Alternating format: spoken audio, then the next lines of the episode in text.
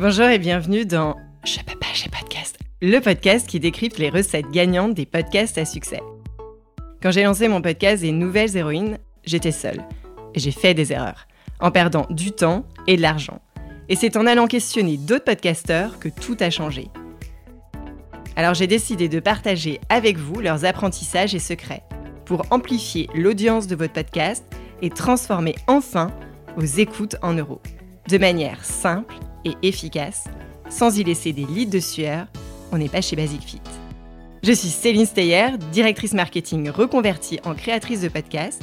Ma passion, fouiner, décrypter, comprendre et organiser tout ce que vous ne trouverez pas sur YouTube. À partir de maintenant, vous n'êtes plus seul à appuyer sur le bouton diffuser. Rendez-vous derrière votre micro. Allez, je file parce que je peux pas, j'ai podcast.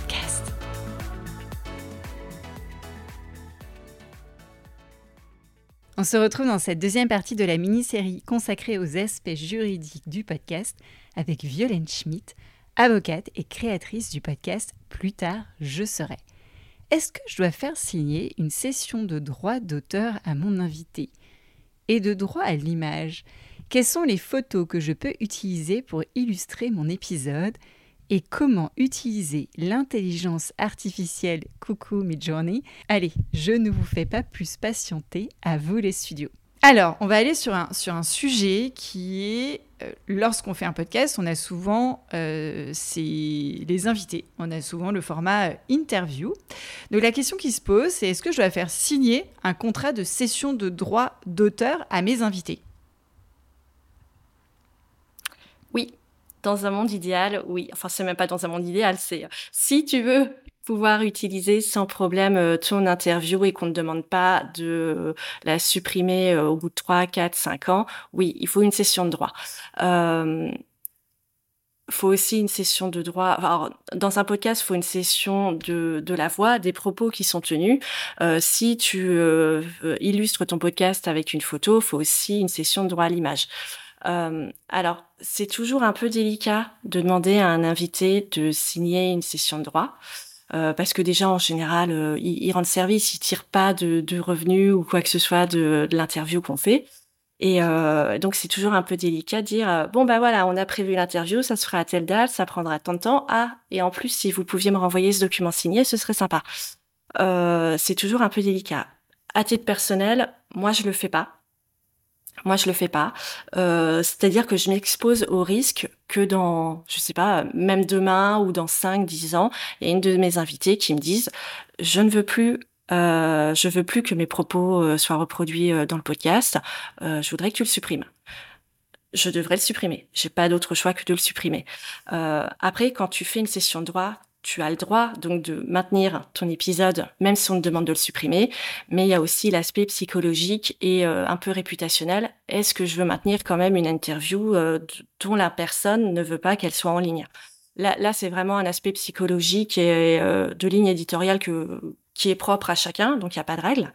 Mais euh, oui, il faut faire signer une, une, session de droit normalement si on veut pouvoir utiliser euh, euh, son interview. Alors après la session de droit, faut que ce soit très spécifique, c'est-à-dire que si c'est un papier qui dit je cède, euh, je cède mes droits pour le podcast, euh, je peux pas, j'ai podcast, euh, ça, ça marche pas. C'est pas assez spécifique comme comme session. Les sessions doivent être très spécifiques. Il faut dire pour combien de temps c'est euh, pour combien de temps c'est cédé. Ça peut pas être cédé à vie, c'est impossible. Enfin, c'est impossible, c'est c'est interdit. Euh, il faut encadrer les utilisations. Il faut dire pourquoi, euh, pour quelles utilisations se fera euh, l'interview? Est-ce que ce sera juste pour le podcast? Est-ce que ce sera pour être aussi repris dans une newsletter? Est-ce que ce sera pour être réutilisé dans un autre format? Faut lister les formats. Est-ce que c'est juste de l'audio? Est-ce que c'est de l'audio de la vidéo? Est-ce que ça va être du écrit de, du écrit?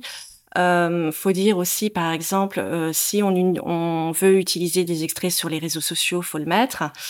Euh, faut préciser aussi si on fait une utilisation commerciale ou pas de, de l'interview. Donc typiquement si le podcast est, sponsorisé et monétisé ou pas. D'accord, donc tout ça en amont. Mais si par exemple on, lance un podcast, on le monétise pas encore et ça vient euh, dans, dans, six mois, c'est-à-dire qu'on recontacte tous nos invités pour dire ben le podcast va être monétisé, donc j'ai besoin que vous me cessiez les droits euh, sur cette partie-là. Tout à fait. Et c'est pour ça qu'en général, la session de droit, quand tu la fais, tu listes un maximum d'usages et de supports possibles euh, pour que tu pas à revenir après euh, vers la personne. Et donc, en général, les sessions de droit, tu vois, c'est vraiment des, des, paragraphes énormes de ce que tu cèdes, justement pour anticiper toutes les utilisations futures que tu veux en faire. Donc ça, ça te protège, mais l'inconvénient de l'autre côté, c'est que la personne, quand elle va voir ça, quand elle va voir qu'elle cède ses droits pour absolument tout, ça va peut-être lui faire un peu peur. Donc il y a, un juste milieu en général à trouver entre ce que toi tu veux obtenir comme droit et de ce que tu anticipes de faire de l'interview et euh, de ce que la personne accepte de donner et surtout l'aspect psychologique de la session de droit que ça peut avoir pour elle. D'accord. Du coup, toi, tu as un format, on pourra mettre un exemple de, de contrat euh on, le mettra, on le mettra dans. Encore une fois, moi je l'utilise pas, mais euh, enfin je fais pas de session de droit, mais euh, c'est un vrai choix et je sais que je m'expose à, un risque juridique par rapport à ça. D'accord. Et, et, pardon, c'est pas que pour les invités, les sessions de droit aussi, dans l'idéal, euh, si vous faites des micro-trottoirs ou des choses comme ça, euh, normalement, il vous faut aussi une session de droit, sinon euh, n'importe qui peut, enfin n'importe qui, les personnes interviewées peuvent vous demander de supprimer l'épisode, voire de vous demander des dommages d'intérêt s'ils estiment que la diffusion de leur voix sans leur, sans leur autorisation leur a causé un préjudice. Mais du coup, en micro-trottoir, tu te balades pas avec ton, ton, ton contrat, c'est-à-dire tu fais comment? Euh, bah si, normalement si. Euh, moi, j'ai beaucoup travaillé avec des agences euh, événementielles et qui font euh, des pop-up euh, dans les rues avec des captations vidéo, etc. Et à chaque fois que quelqu'un vient pour participer à un événement, à une animation, avant de participer et quand c'est filmé, on leur demande de signer une session de droit, ils mettent leur nom et comme ça, ils sont protégés. Donc quand tu fais un micro-trottoir, t'es censé normalement, si tu veux te protéger, et surtout pour éviter les demandes après un peu opportunistes de dommages d'intérêt, tu dois te trimballer avec ta liste de, de modèles de cession de droit à remplir sur place. Tout s'il y a des mineurs. Ah, ça c'est intéressant sur Nouvelles Héroïnes. Parce qu'en plus, les mineurs, c'est pas les mineurs qui te cèdent leurs droits, c'est les parents qui doivent signer le contrat. Mmh. Ouais, intéressant. Euh, comment éviter du coup les risques de diffamation euh, quand tu, as un podcast euh, qui sur une personnalité publique par exemple et qui tombe sur, sur ton podcast et qui se dit mais elle m'a jamais demandé l'autorisation de raconter mon histoire. Comment tu fais? Alors, la diffamation, c'est différent de, de l'autorisation qui, là, est liée au droit d'auteur. La diffamation, en fait, c'est une infraction euh, qui est prévu par la loi du 29 euh, juillet 1881. Je vous donne la date de la loi parce que ça a un impact. C'est une loi qui est assez ancienne, 1881. Et euh, je vous le dis parce que on se retrouve des fois euh, avec cette loi ancienne que les juges doivent appliquer à des cas euh, de réseaux sociaux ou de nouvelles formes de communication qui n'existaient pas du tout, évidemment, euh, au 19e. Donc des fois, il y, a des, petits problèmes d'adaptation de cette loi et malgré tout, c'est elle qui, s'applique au cas de la diffamation. Alors, cette loi, justement, elle définit la diffamation comme euh, des termes qui portent atteinte à l'honneur et à la considération d'une personne. Euh, C'est-à-dire que pour qu'il y ait diffamation, il faut qu'il y ait des propos outrageants, un terme de mépris ou une invective euh, qui renferme l'imputation d'un fait ou d'un comportement particulier. C'est-à-dire que il faut différencier la diffamation de l'injure. L'injure publique, c'est juste quand tu juste c'est quand tu insultes quelqu'un par exemple sur les réseaux. On va on va me prendre moi comme exemple. Si par exemple quelqu'un dans les commentaires dit mais quelle idiote celle-là en parlant de moi, ça c'est de l'injure. Si on me dit, si on écrit, euh, mais quelle idiote celle-là, elle sait pas du tout de quoi elle parle, ça se voit que sur le droit d'auteur elle, elle comprend rien, ça c'est de la diffamation parce que on, on, m'attache un terme méprisant euh, dans un contexte particulier, sur un fait particulier, quand je parle du droit d'auteur. Et donc c'est ça la diffamation en fait. La diffamation c'est pas juste avoir un terme euh, injurieux, c'est vraiment le rapporter dans un contexte particulier sur un fait particulier. Et euh, alors juste pour vous, sans vous faire peur, hein, parce qu'il faut que je vous le dise, euh, la diffamation publique, elle est donc punissable, c'est du pénal, elle est punissable par une amende de 12 000 euros. Et quand la diffamation porte sur des motifs euh, racistes, sexistes, homophobes ou, euh, ou à l'encontre de personnes handicapées, c'est punissable de un an de prison et 45 000 euros d'amende. Donc c'est ça la diffamation. Alors, en général, quand vous faites un épisode sur une personne publique et que vous racontez son histoire et qu'elle s'estime diffamée, donc elle estime que ce que vous dites porte atteinte à son honneur et à sa considération, euh, il va y avoir plusieurs étapes. Première étape, et ça sans même que vous soyez au courant, elle va probablement faire faire un constat par un commissaire de justice. Un commissaire de justice, c'est le nouveau nom des huissiers de justice. Donc, euh, elle va faire, euh, elle va, elle va saisir un huissier, elle va lui dire faites un constat sur ce podcast. Soit vous le téléchargez, soit vous faites retranscrire cet épisode. Et ça, ils le font pour euh, se ménager une preuve de la diffamation au cas où l'épisode serait supprimé. Donc, quand vous faites un épisode euh, pour lequel une personne s'estime diffamée, sans même que vous le sachiez, il y a un constat probablement qui sera fait sur votre podcast. Il sera soit téléchargé, soit retranscrit. Ensuite, la deuxième étape, la personne, elle va probablement vous demander un droit de réponse. Alors, le droit de réponse, c'est assez, enfin, assez nouveau, ça date de 2004.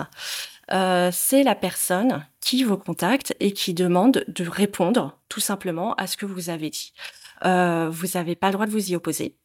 Le droit de réponse peut prendre plusieurs formes. Si euh, la personne peut librement répondre à ce que vous avez dit, en général, c'est-à-dire dans les commentaires. Si vos commentaires sont ouverts, la personne a le droit de répondre ce qu'elle a envie de, répondre, euh, dans une certaine limite. Il ne faut pas non plus elle, elle ait des propos injurieux, etc.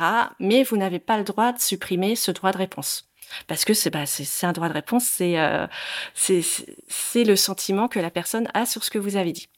Si euh, il n'est pas possible de faire de la personne de laisser un commentaire en direct sous votre podcast, là elle va vous envoyer un recommandé avec en pièce jointe son droit de réponse. Et il faut faire hyper attention parce que ce recommandé, quand vous le recevez, vous avez trois jours vous avez seulement trois jours pour poster la réponse demandée par la personne. Alors là encore, il y a des règles. Par exemple, faut pas que la réponse fasse plus de 200 lignes. Euh, euh, il, y a, des éléments particuliers à apporter.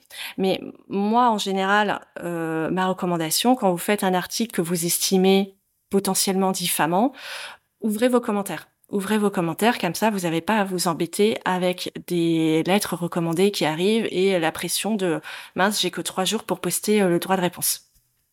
Il y a une autre subtilité sur le droit de réponse euh, qui est que euh, il y a une sorte de, c'est pas dit comme ça, mais il y a une sorte de prescription, c'est-à-dire que la personne n'a que trois mois pour vous demander ou pour exercer son droit de réponse. Donc on va y revenir, ce délai de trois mois, il est hyper important parce que euh, même pour les poursuites en diffamation, là pour le coup c'est les prescriptions, moi ce que je recommande, c'est que vous faites votre épisode potentiellement un petit peu, un petit peu diffamant, euh, vous n'en parlez pas pendant trois mois. Vous ouvrez vos commentaires, mais vous n'en parlez pas, vous ne communiquez pas dessus pendant trois mois minimum. Au bout du trois mois, là, vous faites une communication, vous dites ah au fait, euh, si vous n'aviez pas déjà écouté cet épisode, euh, il est toujours en ligne ici, euh, vous pouvez l'écouter. Et là, comme ça, vous êtes on l'espère passer sous les radars de la personne qui s'estime qui s'estimerait diffamée et donc elle peut plus elle a plus le droit de réponse elle peut plus répondre parce que les trois mois sont passés et en plus elle peut plus vous attaquer en diffamation parce que c'est aussi le, la période de prescription de, de la diffamation. Alors, la diffamation, on peut aussi s'en protéger, mais c'est quand même... Euh, c'est quand même compliqué, c'est-à-dire qu'on peut dire oui, mais j'ai, certes j'ai, fait un, un, épisode qui atteint à la considération euh, de la personne, mais après tout c'était vrai, tout ce que j'ai dit c'était vrai. Mmh. Euh, donc la, la, loi prévoit une exception de vérité, c'est-à-dire qu'on peut rapporter la preuve de ce, que, ce qu'on dit est vrai pour ne pas être condamné en diffamation. Après, cette exception de vérité, elle est quand même assez rarement admise par, euh, par les juges, par les tribunaux, euh, parce que déjà, il y a une procédure assez complexe et très rapide à devoir respecter. Et en plus, on ne peut pas euh, faire mention d'aspects de la vie personnelle de la personne. C'est-à-dire que là, typiquement, je digresse un peu, mais c'est le cas, par exemple, pour les, femmes qui, accusent de certaines personnes d'agression sexuelle. Tout de suite, après, elles se font attaquer en diffamation et elles peuvent pas euh, bénéficier de l'exception de vérité parce que elles ne peuvent pas dévoiler d'aspects de la vie privée de la personne qu'elles accusent pour prouver qu'elles ont raison. Donc, l'exception de vérité, elle est quand même assez peu souvent admise. Et ensuite, il y a l'exception de bonne foi. On peut prouver que, enfin, on peut éviter d'être condamné en diffamation si on prouve qu'on a fait notre épisode euh, avec euh, avec bonne foi. Mais pour ça, il y a quatre conditions cumulatives. C'est-à-dire qu'il faut euh, prouver un but légitime dans les propos tenus. Le but légitime, ça peut être l'information du public, aspect scientifique, pédagogique, peu importe. ensuite, il faut une absence d'animosité personnelle. Il faut être prudent dans l'expression de ses propos et aussi il faut pouvoir prouver d'une enquête préalable sérieuse permettant de s'assurer de la, véracité des sources. Donc ça, c'est un moyen de euh, d'éviter de se faire condamner en diffamation, au-delà du euh, laisser passer le délai de prescription. Euh, maintenant, je vais ouvrir un autre sujet qui est la photo pour illustrer l'épisode. ou l'illustration, etc. C'est voilà. C'est souvent le cas. Alors, soit on demande une photo à l'invité, donc ça, j'imagine que ça rentre dans la session droit à l'image. Euh, et donc, en nous envoyant une photo, on part du principe que, que c'est bon, mais est-ce que cette photo, comment on la mentionne dans la description de l'épisode, dans les crédits photos Est-ce qu'il faut mentionner copyright, le nom de l'invité? Euh, Est-ce qu'il y a une mention spéciale? Et quand on n'a pas l'invité, quelles sont les photos qu'on est autorisé à mettre sur la vignette du podcast alors pour les photos, si c'est l'invité qui t'envoie la photo et si c'est lui-même qui a pris la photo, euh, tu peux effectivement là ça rentre dans la session du droit à l'image, dans la session de droit euh, plus générale que tu as fait signer à ton invité, donc tu peux l'utiliser sans problème. Tu peux le créditer ou pas en fonction de ce que tu auras prévu dans la session de droit et de ce que ton invité te demandera. Donc si l'invité ne le dit pas, j'ai pas besoin de le créditer dans les crédits photos de la description de l'épisode C'est quand même mieux. Si dans ta session, il te dit je te cède mon image et je te cède ces photos, non, t'as pas, t'as pas besoin. S'il te dit rien, ouais, vaut mieux le mettre. Donc je mets copyright, le petit C euh, dans son rond. Euh, Même pas, en fait, tu mets image de point et puis tu mets le nom de l'invité. Ok. Et si je n'ai pas l'autorisation de raconter son histoire ou voilà, qu'est-ce que je fais? J'utilise quelle photo? Euh, alors pour les personnages publics, il y a une tolérance. On peut utiliser les photos de personnes publiques euh, pour euh, à des fins d'illustration. C'est pas pour les personnes publiques, c'est pas tant le droit à l'image qui pose problème, c'est les droits d'auteur du photographe. Mm. Dans ce cas-là, faut absolument mettre le nom du photographe, le créditer, et normalement, il faut aussi que tu aies l'autorisation du photographe. Alors après, voilà, il y a l'adage euh, pas vu, pas pris. Donc tant qu'on le voit pas, euh, tu, tu risques rien. Après, si le photographe s'aperçoit que tu utilises son œuvre entre guillemets, euh, là, il peut te demander de supprimer la photo, ou alors il va te demander de lui payer un droit d'auteur. C'est pour ça qu'il y a quand même des sites. Euh, bah, moi, je suis allée par exemple sur, sur Luan et, et Leila Bakhti, mes deux dernières héroïnes. Je suis allée sur Creative Commons. Euh, pour chercher des, photos qui avaient été euh, mises sur ce site où je sais qu'il y a plusieurs sites. Alors après, c'est soit payant sur Creative Commons, c'est gratuit, mais il faut mentionner le photographe. Mais euh, sinon, c'est effectivement plus simple. si maintenant je fais un dessin de cette personnalité, comment ça se passe? Si tu fais un dessin, là, pour le coup, c'est le, les droits du dessinateur qu'il faudra payer faudra mentionner euh, à partir de, enfin, de quelle personne tu dessines. Euh, il faut mentionner aussi le nom du dessinateur et le payer si euh, si tu l'as payé et qui t'a fait une session de droit. Alors là, je vais aller encore plus loin.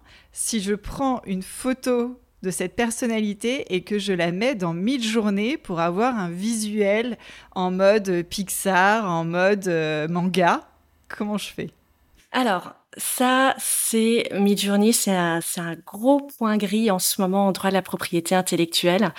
Euh, C'est-à-dire qu'on ne sait pas qui est l'auteur d'une œuvre. Est-ce que c'est l'ordinateur? Mais bon, ça, ça paraît un peu improbable parce qu'un ordinateur n'a pas de droit en soi. On ne voit pas comment il pourrait avoir un droit sur une œuvre. Euh, Est-ce que c'est les créateurs de Pixar? Parce que tu demandes expressément à ce que la photo soit reproduite quand, dans un dessin avec le style de Pixar. Donc là, on pourrait penser que bah, c'est les gens de Pixar qui sont propriétaires de ce que tu fais. Euh, Est-ce que c'est ce qu'on appelle une œuvre collective, c'est-à-dire que tout le monde est un petit peu euh, propriétaire de à part euh, à part différente de l'œuvre euh, Là, c'est un point gris. Ce que moi, je pour l'instant, vu que c'est pas vu que c'est pas très clair, moi ce que je recommande c'est justement d'éviter d'être, euh, de demander à Midjourney de un dessin dans un style très particulier. Parce que c'est là que tu peux avoir le plus de problèmes, c'est là que justement tu vas reconnaître le style d'un auteur ou d'un groupe d'auteurs particulier, et c'est là qu'on peut commencer à avoir des problèmes de confusion. C'est-à-dire qu'on pense que cette image-là, vu que c'est dans le même style, elle vient d'un tel auteur. En fait, non, ça vient de Midjourney. Et là, l'auteur va te dire, vous avez utilisé mon droit moral, vous utilisez mon style sans mon autorisation, c'est une violation de droit d'auteur. Pour l'instant, il n'y a pas de jurisprudence sur le sujet. Je n'ai pas connaissance de, pour l'instant, de, de procès en France, en tout cas, qui sont en cours. Aux États-Unis, il y a un énorme procès qui a été intenté euh, une, euh, une, action collective qui a été intentée contre Microsoft, OpenAI et, euh, et je sais plus qui, justement pour euh, pour leur dire qu'ils sont en totale violation des droits d'auteur euh, euh avec les créations d'images par intelligence artificielle. mais après, on peut dire in the style of cartoon, et là, du coup, on est vachement plus large, et, et ça, il n'y a pas de souci. Et donc là, on peut partir d'une photo publique ou une photo de la personne, et si par exemple c'est la photo d'une invitée, est-ce que c'est qu'est-ce que je dois euh, et que j'ai envie de cartooniser Est-ce que j'ai une obligation vis-à-vis d'elle? Ça fait partie aussi de la session de droit. Qu'est-ce que je dois faire? C'est un mix entre euh, droit de la personnalité et encore une fois peut-être euh, injure. C'est-à-dire que si la personne estime que la photo, enfin le mmh. dessin que tu as fait en mode cartoon euh, la représente de manière euh, indigne ou déconsidérée ou quoi que ce soit, là, elles peuvent venir te voir en disant non, non, moi, je suis pas du tout d'accord à l'idée que mon image soit associée à ce genre d'image. Euh, donc, elle va te demander soit de la retirer, soit euh, des dommages d'intérêt. Et si par contre dans la session de droit tu dis je vais faire une image de vous type cartoon et qu'elle dit ok, là c'est bon. Le mieux c'est encore de prévoir je vous la fais valider et si c'est et quand c'est validé euh, je la je l'utilise comme illustration. Ça, on n'en a pas parlé sur la partie euh, modification ou est-ce qu'on est tenu quand on est podcasteur de faire valider le contenu, par exemple sur une, un format interview, est-ce qu'on est obligé est-ce qu'il y a une obligation de faire valider le contenu de l'épisode avant publication? Non, euh, tu n'es pas obligé de le faire euh, valider. Après, si tu ne le fais pas euh, et que tu fais un montage un petit peu qui peut prêter à confusion sur la teneur des propos tenus euh, ou euh, tu fais un montage euh, qui plaît pas à l'invité, l'invité là pour le coup pourra venir te voir en diffamation euh, ou autre, en, en, atteinte au droit de la personnalité, en te disant moi c'est pas du tout ce que j'ai voulu dire, euh, vous avez totalement déformé mes propos. Donc t'es pas tenu de faire valider. En revanche, tu le fais pas valider et que euh, la personne n'est pas à l'aise avec ce qu'elle a dit ou qu'elle trouve que le montage euh, ne la met pas en valeur, là, elle pourra venir te voir euh, pour te demander de rectifier. Après, à toi de rectifier ou pas en fonction du risque que, juridique que tu estimes. Euh, mais normalement, t'as pas, pas besoin de faire valider. Moi, par exemple, mais ça, c'est parce que c'est ma ligne éditoriale et c'est parce que c'est euh, c'est la relation que je veux construire avec mes, mes invités. Je fais toujours enfin j'envoie toujours euh, l'interview au moins deux semaines avant la publication. Des fois elles l'écoutent, des fois elles l'écoutent pas, juste pour m'assurer que tout va bien, qu'elles sont pas mal à l'aise avec quelque chose qu'elles auraient pu dire et, et dont elles se rappellent plus. Et euh, il y a même deux fois j'ai interviewé deux femmes euh, militaires, une dans la marine, une dans l'armée de l'air. Et là elles m'ont mmh. demandé spécifiquement est-ce que la l'armée revoit les interviews, ce que j'ai fait. J'étais j'étais pas obligée mais je l'ai fait. Et euh, voilà juste pour pour que les invités, soient plus sereines. Voici les principaux points que j'en retiens. Petit A, préférez faire signer un contrat de cession de droit d'auteur à votre invité sur toutes les catégories. À vous d'évaluer le risque si vous ne le faites pas. Petit B, pour les photos données par l'invité, précisez juste dans votre description d'épisode image, deux points et le nom de l'invité. Si vous n'avez pas les droits, si c'est une personnalité publique, vous pouvez utiliser une photo prise sur le net en précisant le nom du photographe. Vous pouvez aller sur Creative Commons, il y a un fort choix. Petit C pour mid-journée, évitez juste d'utiliser les fils de style Pixar ou Marvel. Style cartoon, ça va très bien. Merci d'avoir écouté cet épisode jusqu'au bout. J'espère qu'il vous a plu et que vous en ressortez confiant pour votre podcast. Si c'est le cas, abonnez-vous pour ne rater aucun épisode. Parlez-en autour de vous et surtout laissez-moi une note et un commentaire 5 étoiles sur Apple Podcast et Spotify. N'oubliez pas de le partager à vos amis dans le podcast. Chaque nouvel auditeur est une victoire. Si vous êtes en pleine réflexion sur votre podcast, vous pouvez me contacter sur LinkedIn ou par email. cece.steyer at gmail.com. Allez, je file parce que je peux pas, pas de